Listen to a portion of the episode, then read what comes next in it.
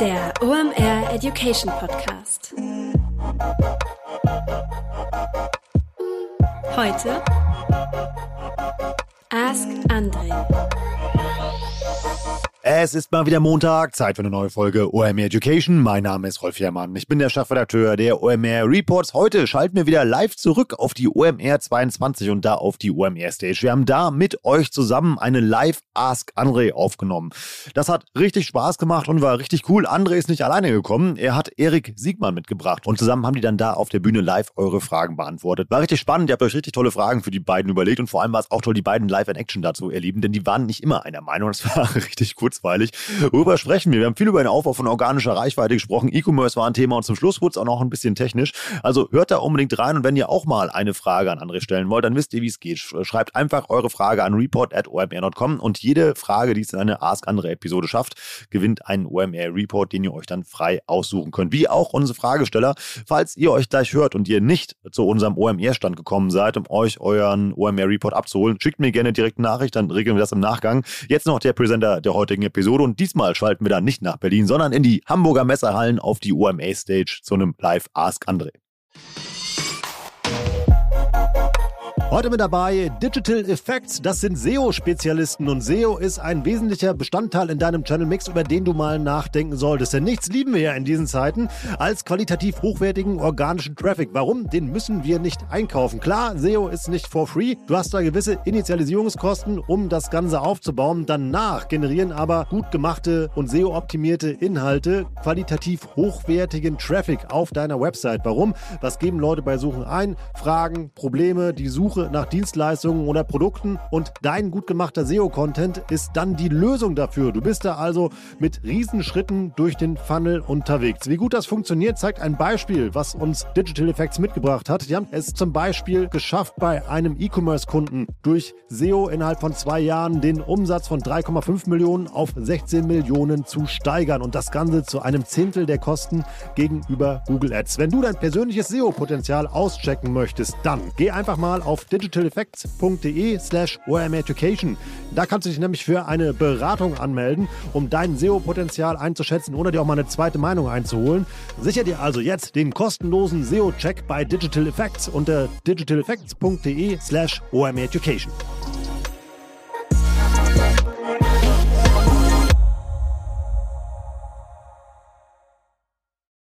Ich darf jetzt auf der Bühne begrüßen den Paten des Internets, André Alpa, und er hat seinen Konziliere dabei, Erik Siegmann.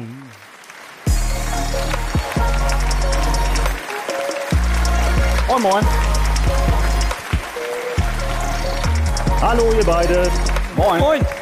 So, ich habe die Spielregeln eben schon kurz erklärt, was wir vorhaben. Ihr bekommt gleich hier einfach Fragen vor den Latz geballert, die ihr dann eben halt beantwortet. Ihr könnt wirklich alles fragen, was mit der Digital- oder mit der Online-Marketing-Welt zu tun hat. Ja, und mal gucken, ob wir es heute schaffen, dass eine Frage kommt, die du oder ihr nicht beantworten könnt, denn diesen Fall hatten wir noch nicht. Wir haben sogar schon eine Frage, das habe ich nämlich eben abgefragt und wir wollen nicht zu lange warten, deshalb flitze ich jetzt direkt zu dir.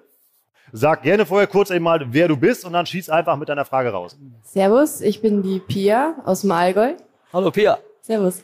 Ähm, und ich habe eine Frage und zwar habe ich einen regionalen Podcast, ähm, den ich selber aufnehme und auch distribuiere.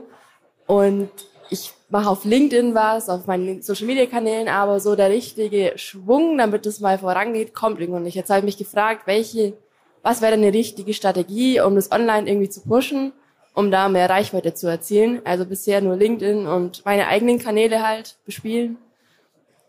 Aber genau, das wäre mal so die Frage. Ich muss mir den Podcast so vorstellen, dass du da selber quasi Themen besprichst, die quasi regional äh, relevant sind oder führst du da Interviews oder wie, wie, wie machst du den Podcast? Was ist so ein bisschen der Inhalt, nur dass ich es einfach besser verstehe? Genau, es geht so um Freizeittipps, was okay. man im Allgäu alles machen kann, also für Touristen, aber auch für die Leute, die im Allgäu ah, wohnen. Ich würde dir den generellen Haupt-Growth-Hack dafür geben, im Prinzip faktisch so wie OMR, der Podcast äh, vom Weste angefangen hat ähm, ich würde mir nehmen, äh, es gibt ja bestimmt in der Region Allgäu, gibt es sicherlich andere Leute, die auch Reichweite haben. Äh, sei es irgendwie Influencer oder auch eine lokale Tageszeitung oder dies oder das oder jenes. Ja, also irgendein äh, lokales Magazin oder eine, äh, eine lokale äh, lo lokale Influencerin, Influencer oder sowas in der Richtung. So, und was ich machen würde, ich würde gucken, dass ich Sonderfolgen mache und eben äh, äh, Podcast-Episoden mache mit den Leuten, die selbst eine regionale Reichweite haben. Denn was passieren wird, wenn du mal mit denen sprichst, was so deren Lieblingsfreizeitbeschäftigungen sind, aktuelle oder so, wie, was sie besonders coole Aktivitäten finden für Leute, die ins Allgäu zum Besuch kommen oder so. Die werden ja sicherlich, wenn sie sozusagen einen Podcast mit dir aufgenommen haben und mit dir gedreht haben, darauf hinweisen. Und was du machst, ist letztendlich du bietest denen eine Plattform bei dir, aber die werden dir auch im Tausch dafür eine Plattform äh, bei sich bieten. Das wäre auf jeden Fall mein erster Ansatz. Und es äh, erweitert auch sicherlich dein Netzwerk, weil du sagst ja, okay, ich mache ja im Prinzip Publishing, ich veröffentliche Inhalte, die regional äh, attraktiv und interessant sein sollen. Ähm, und, und die anderen sind in dem Sinne irgendwie auch Wettbewerber, aber ich glaube, in dem Sinne wird das, äh, das Kooperative da sozusagen sinnreich sein. Das würde ich auf jeden Fall machen. Ja, finde ich gut. Ich würde noch darüber hinaus die ähm, die meisten Podcasts brauchen deutlich länger, um so eine Ramp-up-Phase zu kriegen, als die Creator sich eigentlich erhofft haben. Also das haben mir schon ganz viele bestätigt. Alles, was André sagt hat, stimmt total, aber darüber hinaus, das ist ein bisschen trügerisch, wenn du nur Promis drin hast dann äh, baust du weniger Stammkunden auf. Dein Thema, deine Klammer in die, also Inhalte über die Region zu machen, ähm, sollte so das wiederkehrende Thema sein, womit du dann auch Stammhörerinnen und äh, Hörer bringst. Weil das ist das dann später, wenn du richtig große weitere Influen also Multiplikatoren gewinnst, weshalb die dann auch zu dir kommen und zum Beispiel nicht zu deinem Wettbewerber-Podcast, weil du halt eine höhere Stamm, eine relevante Stammhörerschaft hast. Das ist, glaube ich, so der zweite Schritt dann, diese Stammhörer zu machen. Aber ich glaube, die größte das größte Unsichtbare ist, dass die meisten Podcasts ewig gebraucht haben, um wirklich, um wirklich äh, hohe Reichweiten zu generieren. Hilft dir das weiter? Sehr gut. Dann geh einfach nachher in die Ecke und hol dir einfach, wir haben auch einen Podcast-Report, der passt vielleicht, da stehen auch so ein, zwei Sachen drin, guck da gerne rein. Wer hat noch eine Frage an André oder an Erik, die er hier loswerden möchte? Da. Ich flitze hier einfach mal durch die Gegend. Nochmal den Finger bitte. Da. Genau. Wer bist du und was willst du die beiden fragen? Hi, ich bin Steven und äh, mich würde mal interessieren, wie man, äh, wenn man schon relevant alle Marketingkanäle in einem Land wie Deutschland bespielt, wie man eine Go-to-Marketing-Strategie baut, wenn man, oder Go-to-Market-Strategie, wenn man in ein anderes Land internationalisieren will. Also wie ist die beste Herangehensweise? Welche Kanäle teste ich? Ja, wie gehe ich da am besten vor? Also erstmal glaube ich, muss die Lokalisierung, ist das ein gleichsprachiger Markt oder ein anderssprachiger Markt? Also sagen wir mal, äh, wäre jetzt Italien als Land. Ja, also erstmal muss die Lokalisierung der Webseite tipptopp sein.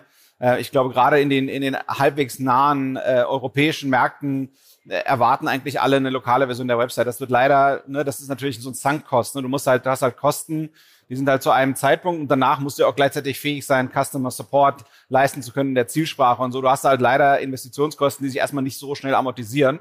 Und was ich dann wahrscheinlich machen würde, ne, ich würde mir halt den annehmen, dass die Conversion alles so ähnlich sein wird. Und ich würde wahrscheinlich den Funnel aufwärts abarbeiten. Das heißt, ich würde unten anfangen, anfangen auf Search, was das ganz, ganz nah an der Conversion ist. Meistens, wenn die Leute suchen und explizit so ein Bedürfnis äußern, sind sie halt ganz nah daran, die Transaktion zu machen. Das ist wahrscheinlich, wie du dich refinanzierst.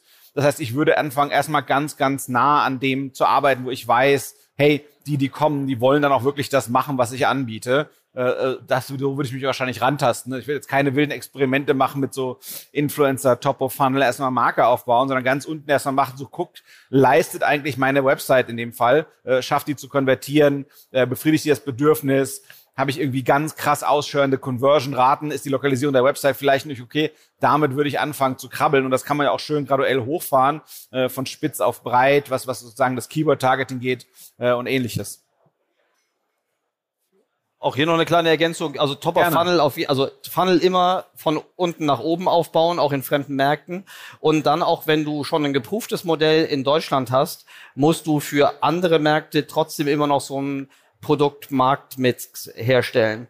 Äh, du musst auch noch deine, also Produkte, Kost, Preise, aber auch Servicebedingungen. Vom Kundenservice bis zur Liefergeschwindigkeit, zur Retourenregelung musst du jedes Mal deine vermeintlich bekannten Größen, die du aus Deutschland gelernt hast, nochmal hinterfragen. Weil die Rückgabebedingungen in Italien sind vielleicht erkenntlich. Aber was dann dichtester Wettbewerber in Italien macht, ist etwas, was du dir nochmal noch mal erarbeiten musst. Das ist nochmal so eine, so eine gewisse Demut vor dem, was du vermeintlich schon gelernt hast, das nochmal neu zu lernen. Und das musst du in jedem geografischen Markt nochmal machen. Und die offensichtlichsten Sachen sind Zahlungsarten, das ist der, der, Servicearten und Logistik.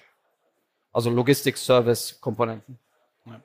Also vielleicht gerade auch Italien, da sind typischerweise zum Beispiel die Klickpreise deutlich niedriger, aber die Conversion-Raten sind leider auch niedriger.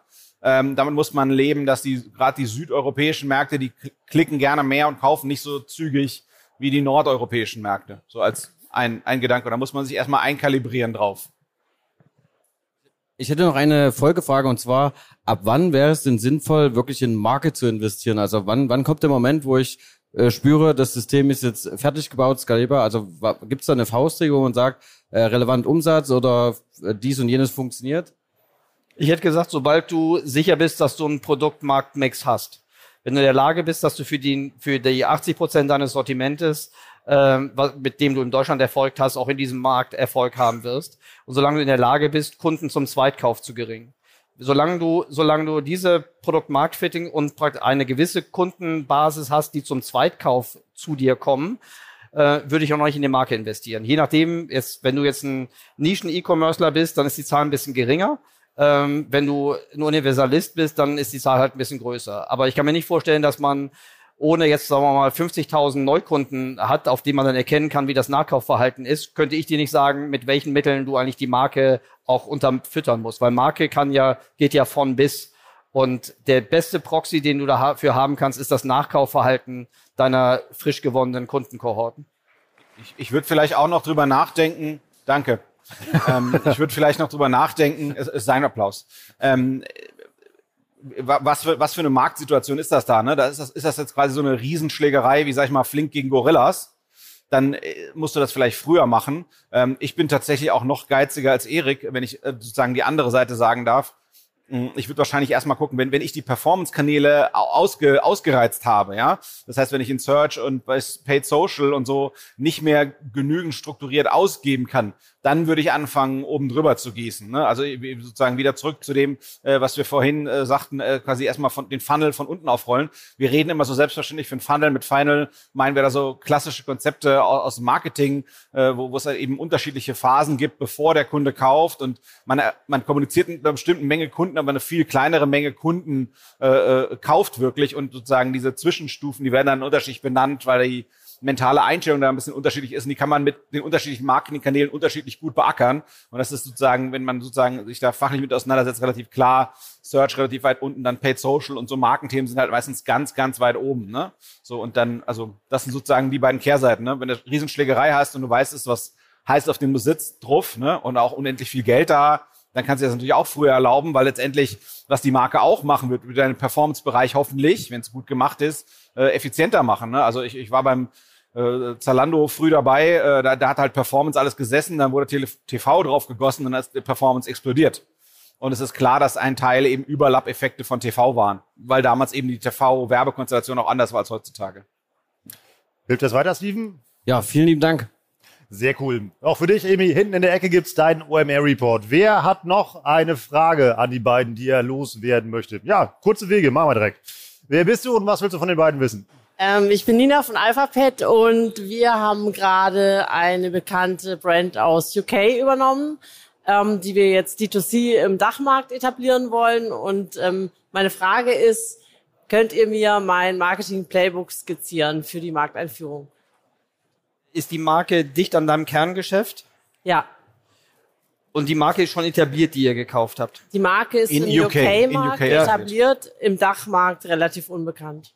Okay, aber ist dein Ziel, diese Marke in UK weiter groß zu machen oder möchtest Ja. du die und ihr wollt auch in UK bleiben mit Wir wollen die Marke in UK weiter groß machen, ähm, aber natürlich auch im Dachmarkt etablieren. Okay, also bevor, aber das ist Aber ihr habt ja auch andere Produkte, die Wettbewerber sind und ähnlich zur Marke, ne? Ja. Ich würde noch über keine Expansion nachdenken, solange ich den, gerade bei Akquisitionen, oft gibt es ja Gründe, warum ein Gesellschafter die Firma an den anderen Gesellschafter verkauft hat.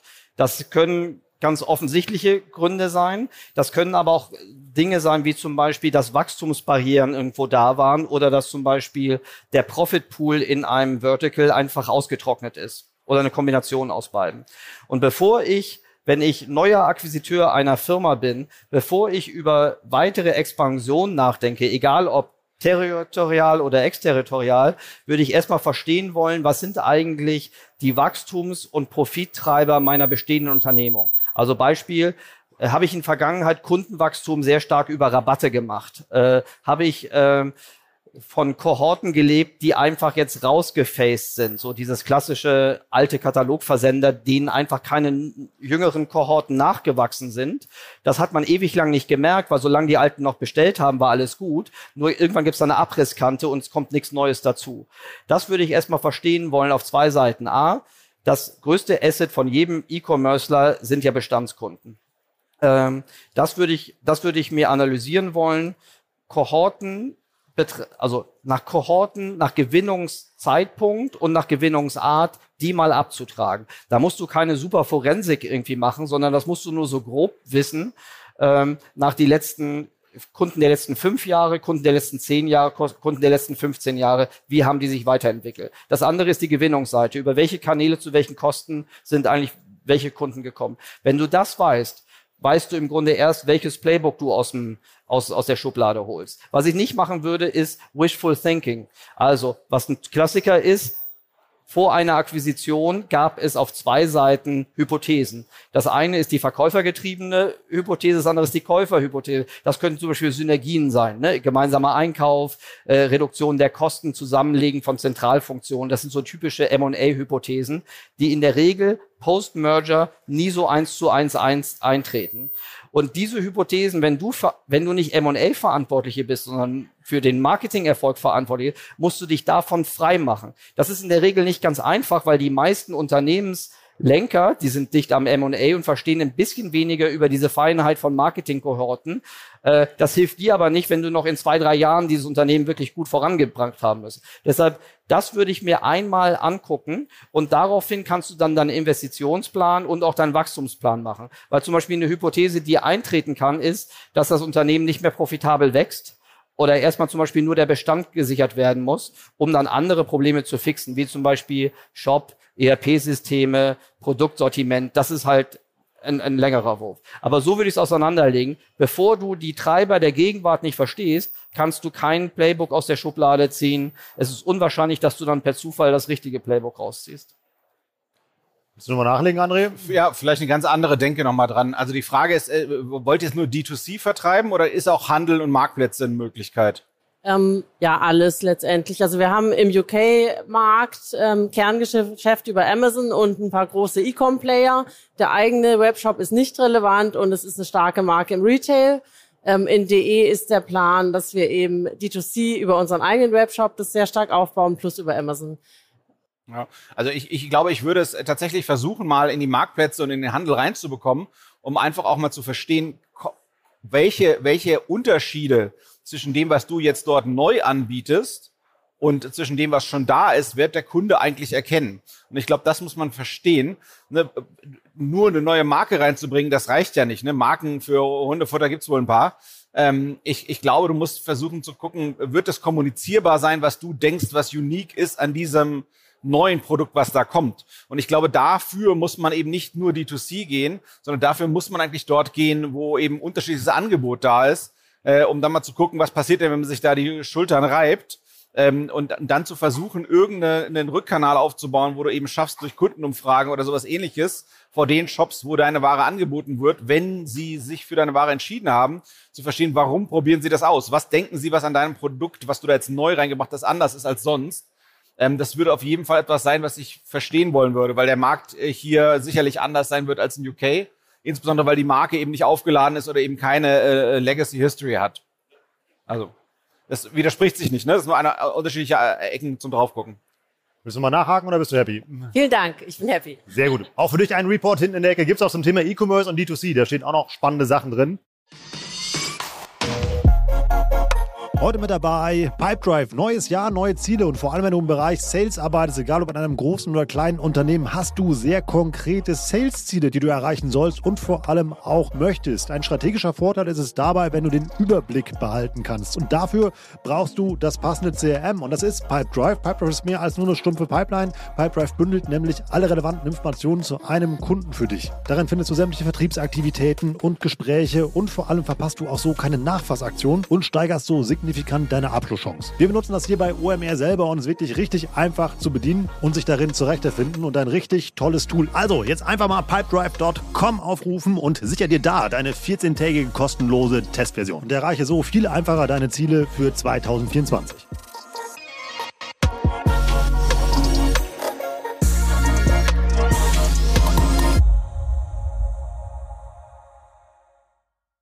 Wer hat noch eine Frage an André oder an Erik? Hast du gewunken oder hast du eine Frage? Hau gerne raus. Ich habe nur gewunken. Ansonsten hat unsere Podcaster noch mal eine Frage, dann nutzen wir die Chance auf Doppelfragen. Ist aber was anderes. Und zwar ähm, kommen ja immer mehr die anderen Plattformen wie Reddit, Snapchat, Jodel und so weiter, wo man auch Advertising machen kann. Und ich finde es spannend, aber mir ist noch nicht ganz klar, für welchen oder für welchen Case das jetzt interessant wäre. Für welche Unternehmen oder für welche Produkte werden Werbung auf solchen Plattformen, vor allem, ich kenne auch nicht ganz genau die Möglichkeiten von den Plattformen, vielleicht ihr besser. Was wäre da relevant und für wen? Also ich glaube, es gibt einmal diese Shortform-Video-Welt, ne? Diese, diese kurze, schnipselartigen Videos. Ähm, ich glaube, die, die können extrem breit relevant werden oder sind es schon. Das andere sind so Plattformen, wo eben nicht ganz klar ist, die quasi so schwelen und wo es nicht ganz klar ist, kippen die in den Mainstream oder nicht.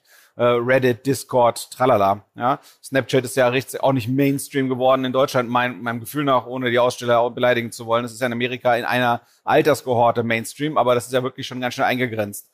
Ähm, ansonsten Shortform, ich würde quasi immer eher über die Content-Formate nachdenken oder die Art des, des Dinges. Ne? Ähm, ja, das wäre mein, mein erster Gedanke dazu, also wo und wie das relevant wird. Also ich glaube, Shortform-Video kann für fast alles relevant werden, was nicht zu ernsthaft ist. Also so kurze, kurze Videoschnipsel, entertainiges Video. Ja, das sehe ich auf vielen Plattformen und ist auch einfach hochrelevant, weil es einfach stark konsumiert wird, stark nachgefragt wird. Reddit und so, für wen das was ist und für wen nicht und Discord und solche Sachen. Ja, gemischte Gefühle. Es ist noch eher nerdig, noch eher in spitzen kleinen Communities ja, ich weiß nicht, ob das in general in, in, die, in die große Bevölkerung richtig Reichweite mal reinbekommt. Ich würde, weil du, es kann auch sein, dass du Nischen ansprechen möchtest, das ist ja durchaus möglich. Ähm, ich würde mich gar nicht so sehr von den Formaten leiten, sondern ich würde mir, also die meisten Plattformen, wenn sie eine gewisse Reife haben, sie haben mittlerweile Self-Servicing-Schnittstellen, über die du die Targetings, also die zu erreich, erreichenden Audience schon ganz gut auszählen kannst oder zumindest quantitativ in ein Verhältnis zueinander setzen kannst. Jede Plattform hat so seine eigenen Regeln, wie sie Audiences zählen, aber so um, um Relevanz für dich zu sortieren, kannst du dir von allen alle marktgängigen Plattformen haben heute eine Self-Servicing-Schnittstelle. Du musst einfach einen Business-Account anlegen und kannst damit Selbstzählungen machen und kannst dann vor allen Dingen auch Schnittmengen zu deiner Zielgruppe ausrechnen. Wenn du zum Beispiel ein gewisses Alter und ein gewisses Like- und Interest-Profil brauchst, kannst du eigentlich jede Plattform für dich bewerten. Die Korrekturgröße, und das müsstest du wie so eine Art Gewichtung machen, ist, nicht jede Plattform kann alles gleich gut. Also wenn du es in Funnelstufen abtragen würdest, haben halt die ganzen Bewegtbild-dominierten Plattformen, die im Scrollformat funktionieren, natürlich eine ganz andere Art, Zielgruppen anzusprechen, als zum Beispiel äh, etwas, was funktioniert eher wie ein besseres Classifieds oder wie ein LinkedIn. Äh, und das ist, und das ist, wenn du diese zwei, wenn du diese zwei Bewertungskriterien aneinander legst, also einmal nach, nach äh, Reichweite und das andere nach Funnelstufen, dann kriegst du, glaube ich, für dich schon ganz gut heraus, wo ist für dich eine Schnittstelle, wo du Zielgruppen erreichst über eine Plattform und was kannst du auch vernachlässigen. Ihr, ihr könnt auch Rückfragen stellen im Sinne von, was hast du damit gemeint?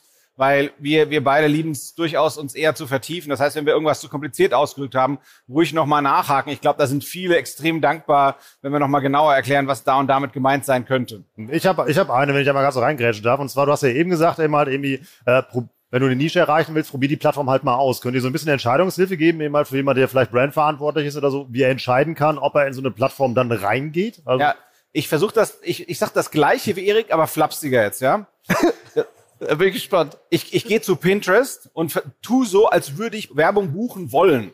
Und dann sage ich Alterskohorte von bis, verglichen mit Alterskohorte von bis. Und dann habe ich das Gefühl, aha, da sind da eher die, die Kundschaft, wenn, wenn ich sage weiblich und diese Alterskohorte, erreiche ich halt so viele Leute. Und wenn ich sage männlich und diese Alterskohorte, erreiche ich so viele Leute. Und wenn ich weiß, meine Zielgruppe ist eher das, dann weiß ich, uh, Pinterest könnte hot sein. So, wenn ich das gleiche irgendwie bei Reddit mache oder irgendwie bei Snapchat und ich habe ein anderes Verhältnis, dann weiß ich, uh, das, davon gibt's da viele dort auf Snapchat, aber die sind gar nicht meine Zielgruppe. Meine Zielgruppe ist eigentlich die. Also ist dann wahrscheinlich Snapchat gar nicht so sehr meine erste Anlaufstelle. Das heißt, ich sollte es nicht ausprobieren. Ich sollte so tun, als ob. Und die Plattform meldet mir zurück, wie viele nach meinen Targeting-Kriterien gibt es dort. Und dann gehe ich mich dort tummeln und testen, wo zumindest das Buchungstool der Plattform mir signalisiert, da könnte es viele erreichbare, relevante geben, die deinen Kriterien entsprechen. Das stimmt. Hast du schön gesagt. I know. Ja. Ich habe äh, deins Ja. gesagt. Ja, jetzt verstehe ich es auch. ja. Wer hat noch eine Frage an André und an Erik? Feuer frei. Hi, äh, ich bin Anton. Ähm, ich arbeite im Employer Branding, also nicht direkt digitales Marketing. Ähm, und wir sind Softwareanbieter und suchen halt nach Softwareentwicklung, also nach Leuten in der Softwareentwicklung. Wir machen jetzt kein klassisches Marketing. Mich würde mal interessieren, mh, was ihr so für Tipps habt, wie wir quasi als Arbeitgeber durch Social zum Beispiel oder so für Softwareentwickler oder so ähm, interessant sein können. Was sind da so ein paar Regeln? Was sind da so typische Kanäle? Solche Sachen. Also ich glaube, das ist hochgradig wichtig. Wenn du mal durch die Halle drüben turnst mit den äh, kleineren Ständen, da insbesondere, finde ich, sieht man es ganz deutlich. Ich, hätte- du hast das Gefühl, die meisten Firmen dort, die suchen mindestens genauso viele Angestellte wie Kunden. Und das ist einfach die Zeichen der Zeit. Wenn man sich die Anzahl der offenen Stellen, äh, ein guter Bekannter veröffentlicht immer die Entwicklung der Menge der offenen Stellen im Online-Marketing. Und bei den Entwicklern ist es genauso. Ne? Es gibt immer mehr offene Stellen. Das heißt, immer mehr Leute suchen. Und bei Entwicklern war das Gefühl schon immer so. Und beim Online-Marketing sind wir jetzt nachgezogen. So, das heißt, ich glaube, Employer Branding ist ein extrem kluger Zug. Man muss so ein bisschen gucken, ist das die Hauptkommunikation des Unternehmens oder macht man das auf einem parallelen Account? Das ist immer so eine große Entscheidung, große Diskussion. Und dann musst du dich eigentlich dort tummeln, wo sich die Entwickler tummeln. Ne? Das heißt, ich würde halt gucken, wo gibt's irgendwie so Discord-Server auf GitHub irgendwie was sponsoren oder solchen, solchen Schabernack machen, wenn ich wirklich total nerdige Entwickler äh, äh, erwischen will. Ähm, und ansonsten würde ich schon gucken, ne, auf, auf den B2B-Plattformen, äh, also sprich Xing und LinkedIn, da gibt's sehr gute Werbetools, die würde ich mir auf jeden Fall anschauen. Äh, und ich würde halt versuchen, organisch, und das wird halt auch nicht dankbar sein am Anfang, ich würde organisch anfangen, systematisch zu senden. Das ist so ein bisschen das Ähnliche wie bei dem äh, regionalen Podcast. Ne? Am Anfang ist es undankbar, ja, da wird es das nicht lohnen. Aber regelmäßig versuchen, das Gefühl, wie es ist, in der Firma zu arbeiten, was hoffentlich gut ist und anspricht, nach außen zu tragen. Und zwar immer eben authentisch und so. Und das, man muss halt eben gucken, passt das in die Gesamtunternehmenskommunikation? Kann man das quasi parallel auf dem gleichen Kanal laufen lassen, die Employer-Branding-Sachen und die normale Marketingkommunikation des Unternehmens? Oder lieber getrennt? Mal so, mal so. Ähm, weil wahrscheinlich eure Kunden sind ja nicht unbedingt Entwickler, oder? Ähm, nee, Okay. ähm, Na, dann, dann, dann spricht's eher für einen Trend, will ich sagen, ne? genau, wir machen an sich auch quasi gar kein Marketing für Kunden, Ja, ja, weil ja, genau. Kundenakquise funktioniert über Mund zu Mund. Ja. Und Genau. ich sage so, wir haben den Luxus, bestens versorgt zu sein mit Kunden. Uns Ja. geht's halt wirklich Ja, auch wirklich. auf unseren Socials wirklich Full Employer Branding Fokus. Ich, ich würde noch ergänzen zu dem, was André sagte, ich würde vor allen Dingen organischen Content, der von anderen, äh, von Entwicklern, die ihr schon gewonnen habt, kommt. Das ist, Menschen sind soziale Wesen oder haben auch manchmal so einen Herdencharakter. Auch Entwickler wollen sich wohlfühlen und wollen ein Gefühl haben. Die wollen kein Entwickler ähm, haben Gefühle. ke- wollen kein sauberes, cleanes Company-Profil, sondern die wollen die Life-Story von André und Erik, wie sie wirklich am Arbeitsplatz sitzen, wie das Work-Life-Balance ist. Ähm, und das je organischer, also authentischer, desto besser. Und das andere ist Referral-Marketing. Das ist ja nichts anderes als eine mehrstufige Leadstrecke. Und Referrals, alles zu tun, dass deine Leute, die du schon gebunden hast, die authentisch über, über dein Unternehmen sprechen können, die zu incentivieren, dass die andere Leute ranbringen, die das können. Weil wir können von außen drauf gucken und denken, dass wir wissen, wo Entwickler sich orientieren. Aber deine Leute, die ihr schon habt, sind deine besten Multiplikatoren. Ganz sicher. Ja, man muss auch über, überlegen, ob man da irgendwie nochmal, das ist auf jeden Fall das, was relativ geradeaus ist, meiner Meinung nach. Die Frage ist, ob man da nicht nochmal ein bisschen tiefer geht und nochmal um die Ecke geht, dass man sagt, ey, Entwickler, ihr könnt einmal im Monat Hackathon machen, was ihr dann macht, geht in den GitHub-Account der Firma und das ist irgendwas, was halt eben Hard Credibility gibt in so einer Zielgruppe. Das ist jetzt vielleicht für die Firmenoberen nicht ganz nachvollziehbar, warum das eine coole Idee ist darüber Employer Branding zu machen, aber das musst du denen dann halt erklären. Aber so weit würde ich auch vielleicht gehen, ne? dass man einfach mal Sachen macht, die echt mal so um die Ecke ein bisschen tiefer und dann eben sagen, okay, hier, guck mal, unsere, unsere Entwickler, die machen was für die Entwickler-Community. Das turnt die Entwickler-Community an, die gucken sich an, wer sind die Typen, wo kommen die her, warum haben die Zeit, das zu machen und machen euch als Arbeitgeber für Entwickler attraktiver. Sehr gut, wir sind schon durch, ihr beiden. Und immer wenn das Thema Tools fällt, Anton, irgendwie gerne mal rübergehen zu den Kollegen von den OMR Reviews, die können dir da auch weiterhelfen und hol dir auch gerne deinen OMR Report ab, irgendwie hinten in der Ecke. André, Erik, vielen Dank für die Antwort auf diese vielen Fragen mal, die wir bekommen haben. Wenn ihr noch eine Frage an die beiden habt, packt die gerne in eine E-Mail, wann auch immer. Irgendwie schickt die an report@omr.com, dann landet die bei uns in der Inbox, dann landen wir, leiten, äh, leiten, ja, ganz langsam, Rolf, dann leiten wir sie weiter an an André, der sucht sich eine aus und dann vielleicht ist eure Frage in einer der nächsten Ask André Episoden. Vielen Dank euch beiden. Da, danke an Erik fürs Mithelfen. Er hilft mir immer mit, den Podcast zu machen.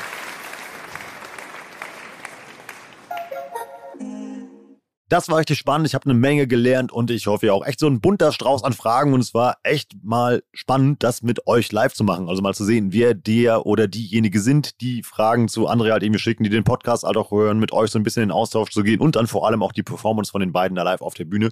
War echt beeindruckend. Zu den beiden gehört eigentlich noch Kai Rieke dazu. Auch ein Shoutout und ein Danke an der Stelle, was ihr drei jedes Mal bei Ask André da abliefert. Ist echt beeindruckend, dass hier noch keine Frage aufkam, die ihr nicht beantworten konntet. Und ich finde dieses Format einfach richtig spannend, denn man lernt dabei eine ganze Menge. So, nochmal der Aufruf an euch. Uns gehen nämlich so ein bisschen die Fragen aus und ihr merkt, André, Erik und Kai sind gerade so ein bisschen warm gelaufen. Schickt uns gerne eure Fragen. Schickt die einfach an report.omr.com, schreibt da eure Online- oder Digitalfrage rein. Dann landet die bei uns hier in der Inbox. Wir leiten das weiter halt an André. Er sucht sich für die nächste Episode Fragen aus und jede Frage, die es in die nächste Ask Andre Episode schafft, dafür bekommst du einen OMR Report deiner Wahl. Das heißt, du kannst nicht nur eine Lösung für dein Online-Marketing-Problem abgreifen, sondern bekommst obendrauf auch noch eine richtig gute Chance auf Fort- und Weiterbildung mit einem OMR Report. Wenn du in die mal reingucken willst, geh einfach auf omr.com slash report, da findest du alle unsere Ausgaben, zum Beispiel auch zu den Themen, die richtig großen Andrang äh, vor der OMR-Stage hatten, wie LinkedIn, Gen Z oder TikTok. Dazu gibt es auch die passenden Reports, die ihr bei uns bekommen könnt. Lohnt sich immer, riesen Mehrwert auf jeden Fall. Das wisst ihr, wie kommt ihr daran? Einfach omr.com slash report und jetzt alle zusammen mit dem berühmten Gutschein Warenkorb bekommt ihr auch noch 10% auf euren OMR-Report eurer Wahl. Ansonsten, wenn ihr uns alle mit diesem Format supporten wollt, nicht nur live vor der OMR-Stage, Homepage, sondern in diesem schönen Internet. Könnt ihr gerne 5 Sterne bei Apple Podcast da lassen, bei Spotify einen Daumen hoch oder wenn ihr unterwegs seid, schreibt eine kurze Rezension darüber und am besten ihr teilt das hier mal. Also nimmt mal die Episode, packt den Link in LinkedIn-Post, in Instagram-Post oder wo auch immer und empfiehlt den Podcast ein oder zwei Leuten und sagt, warum die das hier hören sollten. Das hilft uns richtig, noch mehr Menschen mit diesem Format zu erreichen und es macht einfach nur richtig Spaß, diesen Content für euch zu erstellen. So, ich bin Rolf. Das war OM Education für heute. Tschüss aus Hamburg. Ciao, ciao.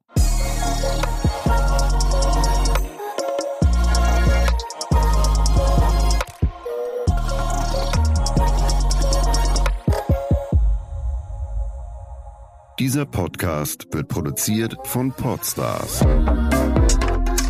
bei OMR.